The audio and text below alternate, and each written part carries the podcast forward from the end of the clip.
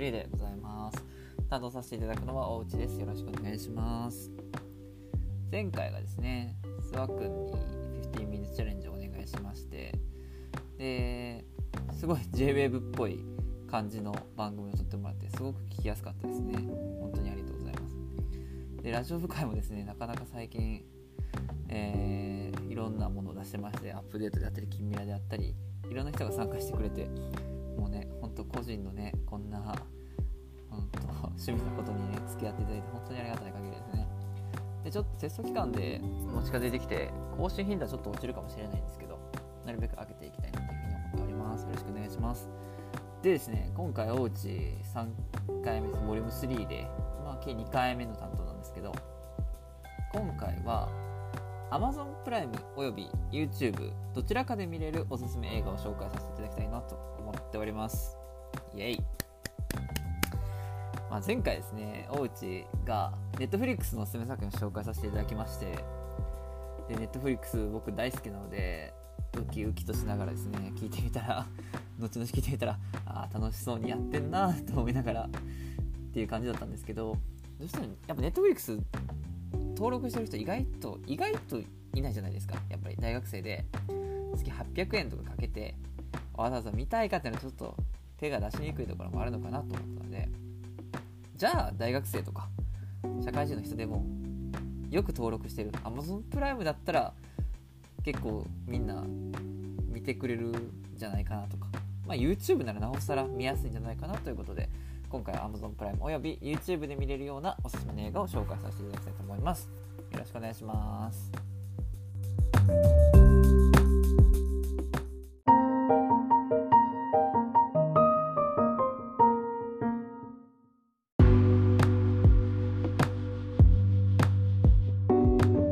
じゃあ Amazon プライムと YouTube で見れるおすすめの映画ということでまず1本目から紹介をさせていただきたいなというふうに思います。まず1本目はですね Amazon プライムビデオで見れる作品ですね。今2020年7月6日なんですけど現時点では見ることができるのでぜひ見てみてください。まず1本目が大空港2013という三谷幸喜さんの作品ですね。これも結構有名どころっちゃ有名どころというか Amazon プライムビデオをバーっと見てたら結構巡り合いやすい作品ではないかなというふうに思います。で大空港2013は竹内優子さんが主演。で、まあ、話の大まかなストーリーで言うと松本空港に羽田便ですね。羽田行きの便が天候不良で緊急着陸をします。でそこで降り立った人と空港の人たちが織りなすコメディの作品になってます。で、まあ、話のストーリー展開とかっていう面で言うとそこまで何かめちゃくちゃなことが起こるわけではないんですけどとにかくこの作品のすごいのはとにかカメラを止めずにワンシーンワンカットで100分間長回しするっていうとこなんですよね。これ見てもらったら分かるんですけどずっと一段でカメラ撮ってるんですよ。ずっと。別になんかカメラが変わるわけでもないし、えー、カットがバンって大きく変わるわけでもない。だからずっと100分間ノーミスで多分回してるっていうことなんですよね。だから何というか映画っていうよりかはすごい舞台を見てるような感覚にすごい近い作品かなっていうふうに思います。で、まあ、主演がさっき言った通り竹内優子さんでもう周りの人たちもすごい豪華で生瀬勝久さんとか戸田恵梨香さんとか香川照之さん小田切丈さんで池松壮亮さんとかっていうふうにもう名俳優女優さんたちが脇を固めておりましてそれに土井幸喜さんの脚本で100分間の長回し当にすごいなって思わされますね。なんというか演者の人の緊張感がある意味こっちにも伝わってくる。で演者の人もミスできないしスタッフさんも絶対ミスできないわけじゃないですか。100分間の途中でもしミスったらもう一回撮り直しってことを考えたらカメラマンさんとか音声撮る人も失敗できない何か一つミスがあっただけで多分ダメな作品になってしまうのでそういう緊張感がある上でこの作品を見るとすごく面白いかなというふうに思います。そうですね。いやこの最初の作品見た時はなんか普通の作品やなと正直思っててなんかうーんって感じだったんですけどその調べた時にえこれワンシーンワンカットなんだよっていうのを知ってうわすげえ。それを改めて知った上で見たら面白さがどんどんどんどん増幅していったっていう感じなので、まあ、100分なのでめちゃくちゃ長い作品ではないのでさらっと見れてなんかちょっとクスッと笑えるような作品になっていてすごくいい作品だと思います。これはぜひ見てみてください。ということでこれがまず1本目でした。で続いてですね2本目。こちらも Amazon プライムビデオで現在は視聴することができます。こちらですね南極料理人ですね。もう僕が人生の中で多分好きな映画5本あげてくれって言われたら多分1本に入るぐらい大好きな映画南極料理人ですね。もう南極料理人のその名の通り、えー、南極に派遣された8人の男の人の生活をただただ描いてるものですよってやつですね。で主演が堺雅人さんですね。がその海上保安庁から派遣された料理人の人ですね。料理を作る担当の人。で生瀬勝久さん。また出てきましたね生瀬さん。で高良健吾さんとか豊原康介さんとかっていう人が、まあ、南極の調査の人とかお医者さんとかっていう役で出ています。でとにかくこれがこの南極料理人の一番好きなところは食事シーンですね。もう何と言っても。南極料理人って言ってるぐらいなのでその堺雅人さんが料理を作ってみんなに振る舞うシーンが最初バンって冒頭あるんですけどやっぱ食事するシーンって本当個性が出るじゃないですか。別にそれは映画の中に限らず例えば友達とかと食事しててもどういう食べ方をする人かみたいなのってなんかこの映画見てからすごい気にするようになってしまってお箸の持ち方とかどういう風な順序で食べるのかとか なんかこれ聞かれちょっと嫌なんですけど別にいやそんな悪い目線で見てるわけじゃなくてあこういう食べ方するんだっていうそういうめちゃくちゃ個性が出るのがすごく面白くてですね。その映画の最中でも例えばその魚の照り焼きですね。味が元からついてる照り焼きに醤油をぶっかけちゃう人とかその 調味料をバーってつけちゃ付け足してしまう人とかで天ぷらのなんてだしですか？上にかけるやつにめっちゃ浸しちゃう人とかすごい、まあ、食べ方とかお箸の扱いとかほんと一つ一つそのシーンがパッとカットで抜かれるんですけどその場面がまあそれぞれの紹介のシーンですね。登場人物の紹介のシーンでうわこういう紹介の仕方あるのかって食事を通してその人がもう溢れ出てるんですよね。それを通してずっと溢れ出てる自己紹介の仕方うまいなっていうふうに思いましたね。であとまあビール飲む人とかさっき調味料ぶっかける人ビールをとりあえず最初飲む人好き嫌いがあって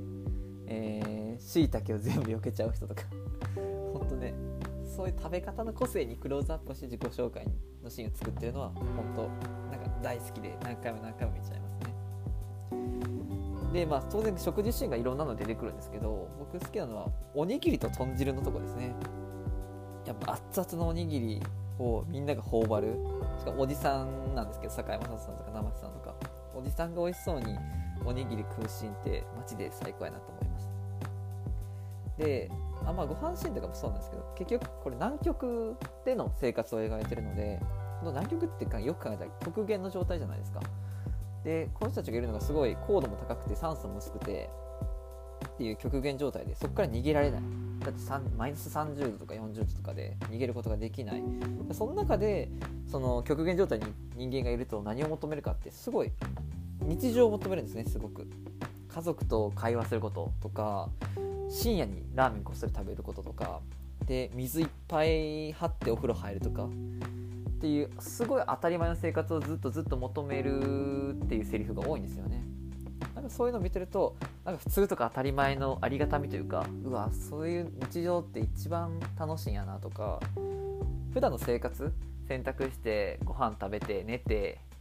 っていう生活ってすごいつまらないものじゃないですか。すごいありきたりで。でもそういうつまらないものだけど本当にその元は素晴らしいものなんだよっていうのがひしひしと伝わってきてですね大石的には。ベスト5に入るくらい 大好きな映画になっております。堺雅人さんが好きなら絶対見るべきだなと思います。ひげ生やした堺雅人さんがイケメンなんでぜひ見てみてください。はいもう2本目が終わっちゃった。はい続いて3本目ですね。3本目が、えー、っと、これも Amazon プライム、しかも堺雅人さんが出ますね。えー、これがですね、アフタースクールっていう映画になってます。で、アフタースクールはですね、監督が内田健二さんといって「鍵泥棒のメソッド」の監督さんですね。その方が「鍵泥棒のメソッド」より前に作った作品になってます。でここのアフタースクールの一番楽しいのはもうとにかく大どんでん返し。えそうだったのみたいな。最後の最後にえー、そんな結末？みたいな。そういうのを楽しむ作品になってでもうここに出てくる人が僕も大好きな人たちばっかで大泉洋さん大好き。坂井雅人さん大好き。佐々木蔵之介さん大好き。皆さんがちょっと若いんですよね。今みたいにイケおじじゃなくておじさんじゃない頃ですね。だから大泉洋さんくるくるの超ロン毛テンパみたいな。坂井雅人さんもおじさんというよりかちょっと若めの時。佐々木蔵之介さんもちょっと若くてでもそのちょっと若い頃もやっぱイケメンっていう。そちょっと若い頃の映画なのですごくいいなと思います。でストーリーの流れは中学時代の同級生が妊娠したシーンがバーンと始まってそこからいろんな物語が展開していくんですね。で大泉洋さん演じるのが、えー、母校で働く教師ですね。でそこのもとに探偵をも名乗ってる元同級生佐々木蔵之介さん佐々木蔵之介さんが来て行方不明になった堺雅人さんを探すっていうような大まかなストーリーの流れになってます。で本当なんか最後まで見たら分かるんですけど画面のちょっと映ってたものとかが一番最後にめちゃくちゃ関連してきてなんで僕とかもずっと戻りながら何回も戻りながらあこのシーンかこのシーンかとかってずっと戻りながら最後まで楽しく見た作品になってます。でですね。まあ最終的に警察とかヤクザとか本当どんどんどんどん展開していってあれ私は 僕は今何の作品を見てるんだってなっちゃうんですけどしっかり最後に気持ちよく生産されるのでそこは心配なく見てもらったらなというふうに思います。ですねこれは結構あの予告編も好きですね。大内は結構予告編とかもがっつり見るタイプなんですけどそのキャッチコピー的なものがあって友達のことどこまで知ってる人間みんな裏がある。もう最高やなと思ってやっぱ人間どうしても誰にも言えないこととか隠してることとか当然あるじゃないですか。なんかそういう面をうまいことを描いてるそれをコメディにエンターテインメントにしっかり落とし込んでるのが抜群にかっこいいなっていうふうに思います。で主題歌もこれ大好きでモノブライトっていうバンドの「あの透明感と少年」っていう曲なんですけどそれがもうベストマッチでですね。是非予告編見てからアフタースクール映画見てもらったらなというふうに思います。よし10分いい感じ。めっちゃいい感じ。はい。で続いて最後ですね。これ最後おいおいおうち YouTube は？ってなるんですけどこれ最後 YouTube です。で最後の YouTube の作品がこれワウワウの作品で、えーまあ、そのコロナの影響で、えー、現状ただで見れますよ。YouTube でただ見れますよっていう風な作品になってます。確か結構期間が短かったので早めに見ないと見れなくなります多分。でそれがですね「5月の恋」っていう、まあ、そのリモートで撮ったドラマでして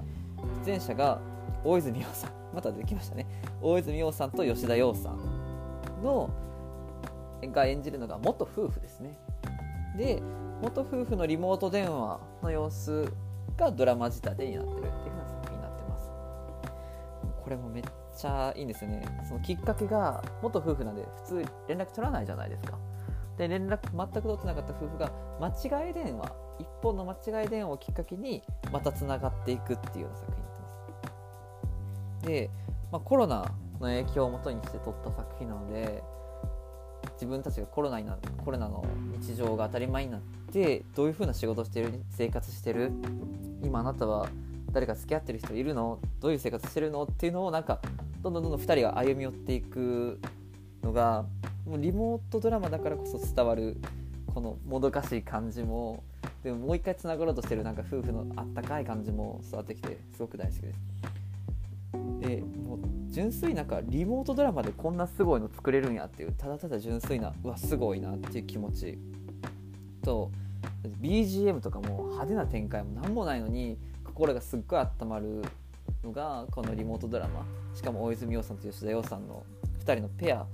の良さなのかなというふうに思うのでこれはぜひ4部作で1時間ですかねトータルで。トータルで1時間くらいなのでもうぜひこれは見てもらったら面白いかなというふうに思います。とにかくもうなんか言葉がめっちゃ響いてきますね。リモートだからこそ相手が直に感じれないからこそ相手の放つ言葉とか雰囲気間空気感っていうのがすごい愛おしく感じてで、まあ、結末はちょっと言えないんですけど、まあ、結末もすごく満足がいく。ただのハッピーエンドで終わらせない感じが大的にはズバズバ来ております。これはただで見れるのは今のうちだけなのでぜひぜひ見ていただきたいなというふうに思っております。これバッと上げてみたんですけど すごい好きな俳優さんとかバレちゃいますね。大泉洋さんとか堺雅人さんとか生瀬勝久さんとか大内の俳優好きな俳優女優さんバレもろバレな感じになってますけど Amazon プライム YouTube で見れる作品まだまだ他にもこんなこれ以外にもたくさんありますので今回紹介したもの以外にもぜひぜひ見ていただけたらなというふうに思います。いいですね。めちゃくちゃいい時間半分で終わりました。じゃあこれで、えー、15 minute challenge Vol. 3を終わりたいと思います。ぜひ見たら感想を聞かせてください。つぶやくときはハッシュタグ大文字で LR アンダーバー2020をつけてつぶやいてください。以上大内の15 minutes challenge でした。バイバーイ。